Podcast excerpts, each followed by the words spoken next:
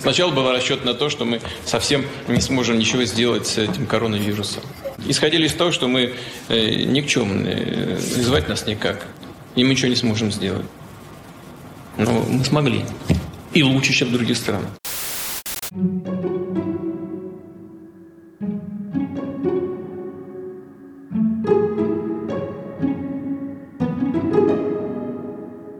Привет! Это подкаст «На расследовали». С этого выпуска мы называемся так. Все это время мы просто думали над названием, но суть осталась та же. Здесь мы вместе с авторами обсуждаем тексты, которые выходят на нашем сайте каждую неделю. Меня зовут Соня Гройсман.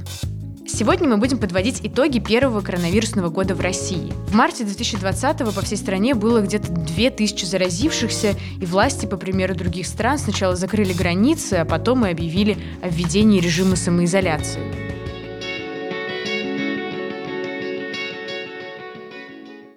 Сейчас крайне важно предотвратить угрозу быстрого распространения болезни. Поэтому объявляю следующую неделю нерабочей с сохранением заработной платы.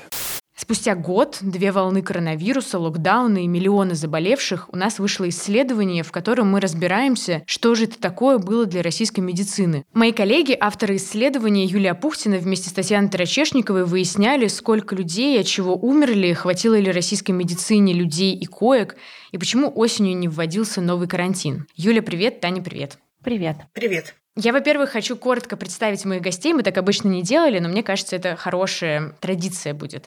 Юлия Пухтина – большой специалист по исследованию больших данных в сфере образования, здравоохранения и вообще в журналистике, я так скажу, есть мало людей, которые умеют делать то, что умеет делать Юля с данными. Юля сейчас с нами на связи из Самары, где она живет и работает главным редактором журнала «Другой город». А Таня Тарачешникова со мной в студии. Таня вообще давно и много пишет о правозащите, тюрьмах, на этот раз о медицине, и это вообще уже не первое Танина исследование для проекта.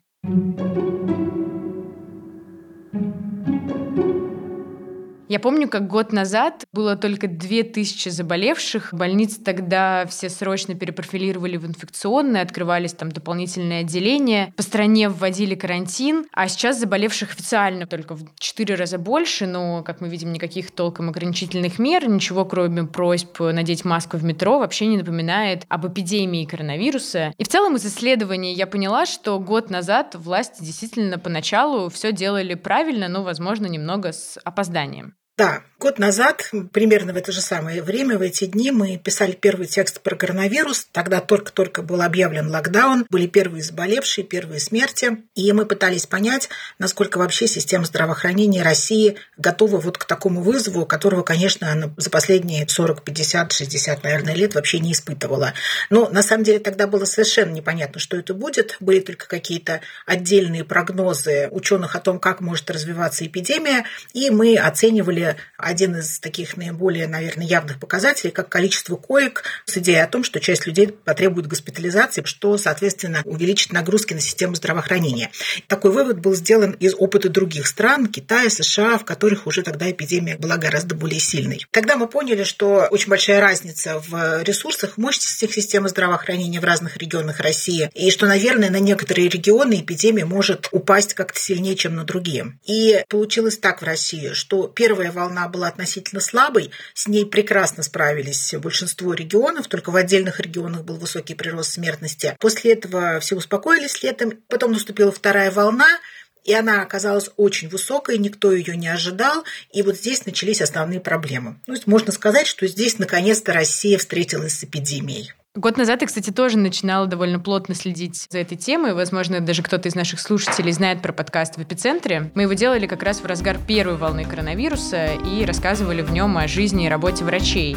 И один из героев, врач-хирург 52-й Московской больницы Александр Ванюков, вот он каждый день практически отправлял мне голосовые сообщения, рассказывал о своих больничных буднях. И я помню, что в начале, когда все только-только разгоралось, больница была уже их перепрофилированная и все были в огне, он осторожно предполагал, что к осенью пандемии не будет, все закончится, и вот на этом все и пройдет. Ну, я думаю, что к сентябрю мы из этого всего должны потихоньку выйти. Небольшой спойлер. Александра Ванюкова, врача 52-й больницы, мы сегодня с вами еще услышим. Он расскажет о том, что происходит в больнице сейчас и что там с третьей волной коронавируса. К осени мы сами даже не стали делать никаких новых выпусков, потому что, во-первых, чувствовалась усталость всех от коронавируса, усталость всех от карантина и локдауна, и казалось, что в Москве в целом все в порядке. И в этот момент, как я понимаю, волна как раз перешла в регионы, да, я правильно понимаю? Волна затухла летом и начала понемногу расти с начала сентября. Ну, дети пошли в школу, студенты в вузы,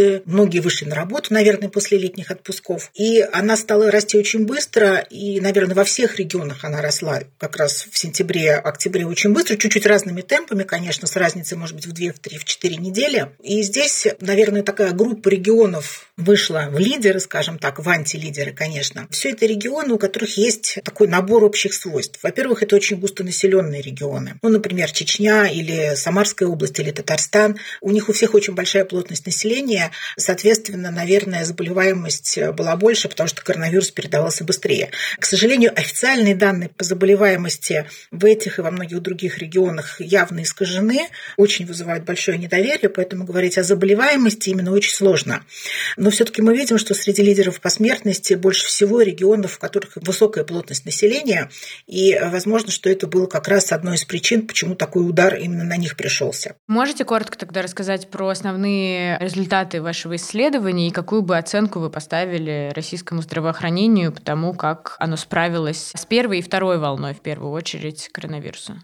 Основной результат нашего исследования – то, что где-то в октябре-ноябре примерно, когда огромное количество жалоб из регионов было, когда еженедельно собирался Координационный совет правительства России с обсуждением того, что же делать с эпидемией коронавируса, в какой-то момент это отчетливо видно на данных, если сопоставить количество коек с приростом заболеваемости, ну хотя бы по официальным данным, в какой-то момент в начале октября становится видно, что больничные мощности все закончились. Количество коек больше не увеличивается или увеличивается очень-очень мало но количество больных новых каждый день продолжает пребывать огромными темпами. Ну, например, за месяц-полтора количество больных выросло в два раза, а количество коек увеличилось при этом на 10%.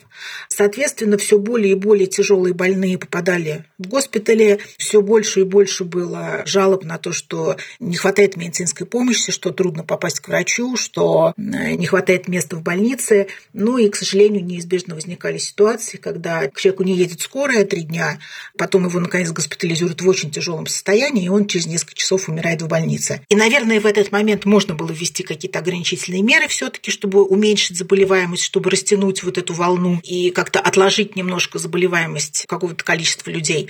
Но было принято достаточно, видимо, осознанное решение ограничительные меры не вводить, а все таки попробовать с этой волной справиться. Ну, мне кажется, в ней захлебнулись, честно говоря. Из примеров в Нижегородской области в начале октября губернатор губернатор Никитин говорил, мы закроем торговые центры, если в день будет там 350-400 больных. Глеб Сергеевич, ну мы видим, что в целом по России число выявленных случаев растет, в Нижегородской области как дела? Ситуация у нас, в принципе, стабильная. Был период, когда количество зараженных было несколько меньшим. А, в принципе, э, назвать это второй волной, а, наверное, нельзя. Прошел месяц, больных больше 400 в день, но, увы, торговые центры в Нижнем Новгороде работают. Да, действительно, когда мы стали искать информацию о том, какие меры были в регионах, мы поняли, что во многих регионах губернаторы просто не закрывали ничего. И когда мы составляли таблицу с ограничительными мерами по регионам, мы поняли, насколько все плохо, потому потому что в топе 10 регионов, которые оказались худшими, не закрыто было практически ничего. Был, наверное, тяжелый момент для губернаторов, когда им приходилось сделать такой вот очень сложный выбор, пойти на непопулярные меры, которые они никак не могут поддержать экономически, они не могут э, оплатить э, зарплату, например, сотрудникам торговых центров и так далее. Ну, или понадеяться на то, что региональная система здравоохранения все таки как со всем этим справится. Но поскольку смертность не была показателем эффективности губернаторов, то, соответственно, выбор их в пользу образа жизни и экономики произошел, а не в пользу спасения нескольких тысяч человек, которые еще неизвестно, выжили бы они или нет, если бы все-таки какие-то ограничительные меры были приняты. Я добавлю немного про истории. Когда мы начинали вообще думать про это исследование, мне казалось, что найти истории будет довольно сложно, но выяснилось, что они есть почти в каждом регионе. И один из наиболее поразивших меня случаев был в Омске в октябре, когда скорая с пожилой пациенткой с 75% поражением легких привезла ее к Минздраву вечером, потому что просто не смогла найти место в госпитале. И чуть позже к этому же Минздраву приехала еще одна скорая тоже с пожилым пациентом. И только когда они включили мигалки и устроили забастовку, только после этого нашлись места в больницах. И таких историй было действительно много во всех регионах, причем преимущественно это была Сибирь, откуда просто больше всего было новостей. Такие истории случались в Челябинске, где скорую ждали сутками, и где сам губернатора говорила, что время ожидания сократится до трех суток, и это рассматривалось как победа. Вы очень много говорите про ограничительные меры, но мне кажется, еще вопрос в соблюдении этих ограничительных мер. Где-то они были введены и по-прежнему до сих пор частично введены, но вопрос в том, что они при этом еще и не соблюдаются. В разгар эпидемии коронавируса от губернаторов требовали одного показателя – сохранять резерв свободных коек в больницах. Никто им не говорил «спасите всех, кого можно спасти», «госпитализируйте всех старше 65 лет, у кого есть температура», например, хотя это был стандарт госпитализации госпитализации первое время, или хотя бы просто соблюдайте стандарт госпитализации и обеспечьте место в больнице для всех, у кого есть к этому показания.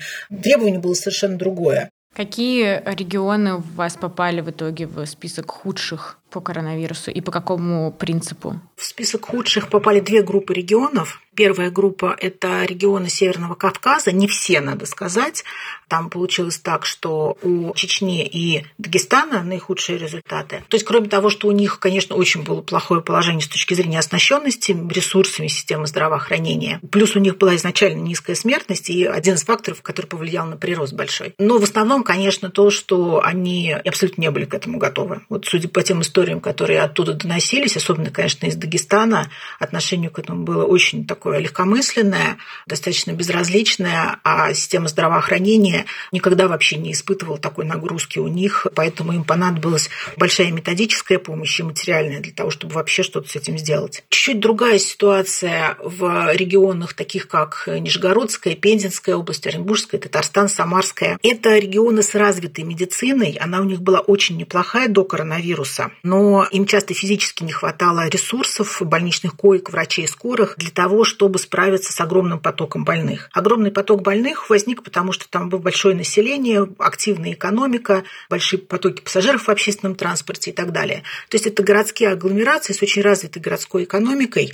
Но если в Москве и в Санкт-Петербурге и управленческих компетенций, а в Москве еще и денег собственных хватило для того, чтобы развернуть около 20 тысяч коек, то в таких регионах, как Самарская область, Татарстан, дополнительные места практически не открывались, пользовались текущими больничными мощностями, что, соответственно, создавал большой дефицит, потому что если вы отдали 30% своих коек под коронавирус, доступность коек сократилась для других больных. И если их не хватало даже для коронавирусных, то и для других их тоже было мало.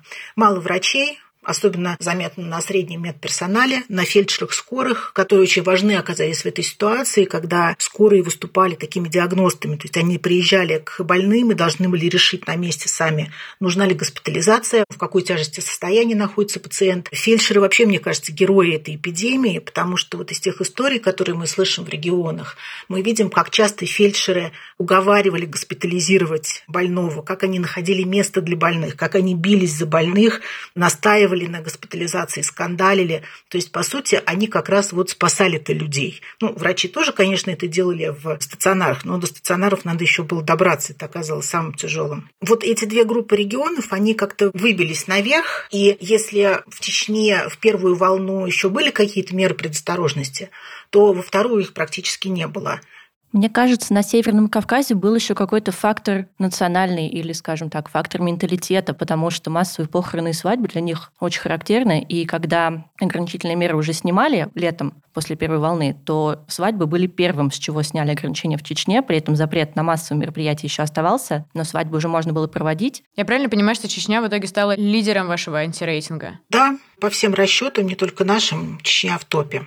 Я хочу заявить, что от сегодняшнего дня рекомендовать вот, не обязательно носить маски. Еще, конечно, в контексте вашего исследования потрясающе выглядят все заявления Кадырова о том, что республика первой из российских регионов победила коронавирус, и мое любимое в этом смысле это визит в Грозный Елены Малышевой. Я, в общем, всем советую сразу же после прочтения исследования посмотреть этот выпуск передачи «Здоровье», где она посещает Чечню и поздравляет Рамзана Кадырова с победой над коронавирусом. А как вас встретили в республике? Чем вызван такой неожиданный приезд в Чеченскую республику? А мой приезд целиком и полностью связан с тем, что Чечня – это первый регион России, отменивший масочный режим. Это вызвало такое потрясение мое личное и всех моих коллег, что мы поняли, что обязаны съездить в Чечню. Мне кажется, о победе над коронавирусом отчитывались поочередно все губернаторы в разные периоды времени, при этом эти отчеты были вообще никак не подкреплены данными, и когда действительно эпидемия росла и количество заболевших росло, тот же Кадыров говорил, что мы ее победили, и тот же Путин говорил неоднократно, что мы ее победили. Опять же, вот действительно власти отчитываются о том, что Россия лучше всех справилась с коронавирусом. Это позволило нам с минимальными потерями, как я уже многократно говорил, выходить из сложившейся ситуации. Что вы думаете по поводу этих заявлений? Как они вам слышатся? Очень интересно, чем это можно измерить и действительно ли это так. Мы сами в исследовании собственные расчеты не производили, воспользовались оценкой ученого из Германии Дмитрия Кобака, который посчитал среднюю смертность в разных странах, в 85 странах мира за последние несколько лет, составил прогноз, какой могла бы быть смертность, если бы не было коронавируса, и сравнил ее с итогами 2020 года. Его оценка даже больше, чем наша оценка по данным Росстата. Если мы считаем, что избыточная смертность составила около 320 тысяч человек, то по оценке Кобака это больше 400 тысяч. То есть это такая более пессимистичная оценка. И здесь, конечно, у России не очень хорошее положение. Вот если смотреть на его данные, получается, что по приросту смертности в расчете на душу населения мы занимаем второе место после Перу. Если в процентах сравнивать, то ситуация чуть-чуть получше. Мы там вот по состоянию на 25 марта были на 13 месте. Хуже нас, конечно, были такие страны, с которыми очень странно соревноваться. Перу, Эквадор, Боливия. То есть, конечно, небогатые совершенно страны, которые, наверное, тоже не очень хорошо были готовы к эпидемии. По расчетам Кобука в европейских странах прирост смертности меньше. Все-таки не зря, наверное, они там какие-то ограничительные меры вводили и вводят до сих пор. Возможно, что это было такое какое-то достаточно рациональное решение. Но в целом, мне кажется, что это задача вагонетки. То есть, если вы выбираете, в кого вам врезаться, в беременную женщину или в ребенка, ну вот здесь примерно такой же выбор был. Свой выбор Россия сделала, правильный он или нет, до конца, конечно, сказать невозможно. Но когда ты сидишь в провинции, в Москве все-таки получше была ситуация, и видишь, что люди по несколько дней реально не могут вызвать скорую, попасть к врачу, не могут попасть в больницу, не могут купить лекарства в аптеке. В этот момент просто невозможно сказать, что Россия справилась. Нет, не справилась, потому что так обращаться со своими гражданами нельзя. Я правильно понимаю, что, по сути, прирост избыточной смертности стал единственным надежным источником информации о том, как эпидемия развивалась? Да, и уже, наверное, такой консенсус, какое-то общее соглашение между исследователями, что избыточная смертность сейчас основной показатель результата эпидемии, того, как отдельные территории и государства с ней справлялись. Заболеваемость действительно очень разная была, и, например, в октябре-ноябре, когда все среднее Поволжье, казалось, было охвачено коронавирусом, но при этом официальные данные данные заболеваемости в Самарской области и в Татарстане были во много раз ниже, чем данные в соседних регионах. Хотя границы не были перекрыты, люди свободно ездили. То есть никаких предпосылок для того, чтобы заболеваемость была разной, там не было. Ну, почему так получилось? Отдельный большой вопрос. Не думаю, что это прям вот сознательно занижали. Ну, комплекс обстоятельств вот такой вот сложился в этих регионах. И еще я тоже к этому хочу добавить, что как только мы начали спрашивать Минздравы, нам было интересно, мы отправили в несколько Минздравов из регионов, которые оказались в нашем топе запросы и попросили их объяснить, чем обусловлена избыточная смертность в их регионах началась какая-то совершенно невероятная свистопляска. Они даже отвечали, не все, но отвечали, но в их ответах было настолько вопиющее нежелание какую-то конкретику давать. То есть нам отвечали, что данные Росстата о смертности можно посмотреть там-то, хотя спрашивали меня об этом. Нам отвечали, что избыточная смертность в их регионе такая-то, хотя мы не спрашивали цифры, а спрашивали, чем они ее объясняют. И было видно, что Минздравы и, в принципе, региональные чиновники не горят желанием объяснять избыточную смертность в своем регионе и не очень понимают, пока у них нет какой-то, мне кажется, единой команды сверху, как с этим работать и что по этому поводу говорить. А что сейчас происходит в больницах? Что говорят врачи, может быть, с которыми вы общались? Что говорят эксперты? В больницах сейчас, конечно, гораздо лучше ситуация. Но она по всем данным лучше и по заболеваемости, хотя бы официальной, и по неофициальной каким-то оценкам, по альтернативным данным. Единственное, что говорят врачи, что риск третьей волны все равно остается. Темпы снижения заболеваемости не такие большие, большие, чтобы можно было говорить, что все закончилось. Заболеваемость снижается достаточно медленно. А темпы вакцинации, как мы знаем, достаточно маленькие. При этом оценить коллективный иммунитет пока очень сложно, очень мало каких-то замеров и оценок, которые можно было распространить хотя бы на целые регионы, не то что уж на целую страну. Поэтому пока прогноз такой, что есть вероятность третьей волны, какой она будет, неизвестно. Мне самой очень интересно, что сейчас происходит в больницах. Я, на самом деле, давно не общалась э, с героем своего подкаста, с Александром Евгеньевичем Ванюковым. Решила ему позвонить вот для этого выпуска и узнать, как сейчас дела у них в 52-й больнице, как вообще у него дела. Вот что он рассказал. Мы частично ковидарием. У нас четыре же корпуса лечебных, и у нас три корпуса вывели, а один оставили как э, оплот для самых заковидившихся пациентов. Коммунарка заполнена полностью, а про остальных ничего не понятно, потому что остались какие-то временные госпитали, вот этот АТЦ Москва, значит, Ледовый дворец там, в Крылатском, еще что-то. Но сейчас чуть поднялось, опять, даже весной заболеваемость там до 1700-1800, так в этих пределах как-то болтается. Но вот какого-то прям наплыва или спада резкого нету. Вот как-то оно снизилось, и в таком спокойном, вялотекущем состоянии мы и пребываем. А настроение как у врачей сейчас, вот э, спустя год, получилось как-то выдохнуть?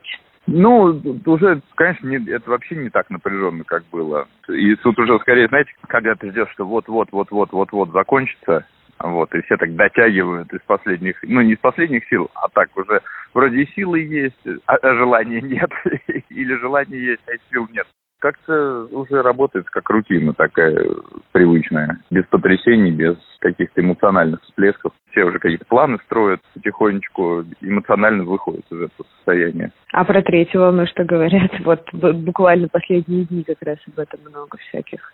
Ну, как-то никто всерьез из нас, по крайней мере, это не воспринимает.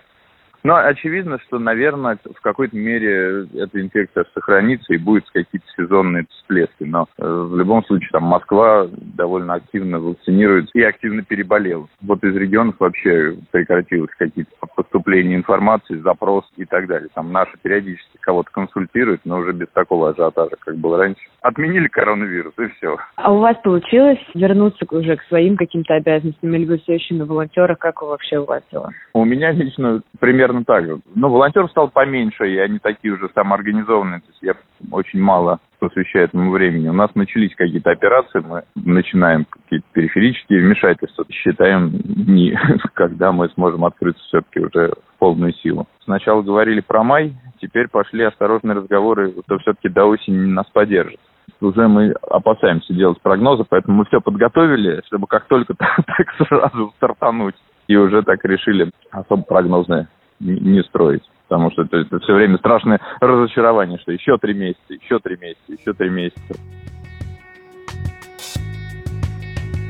Это был подкаст «На расследовали», в котором мы вместе с журналистками Юлией Апухтиной и Татьяной Тарачешниковой подводили итоги первого коронавирусного года в России. Спасибо, что вы нас слушали. Целиком это исследование вместе со всеми графиками можно прочитать на нашем сайте проект.медиа. Вместе со мной над выпуском работали продюсер Иван Макридин и звукорежиссер Дмитрий Пшеничный. Подписывайтесь на наш подкаст, мы есть на любой платформе. Оставляйте нам оценки и комментарии, они помогут нам стать лучшей версией себя. И пишите на почту подкаст собакапроект.медиа. Всего доброго!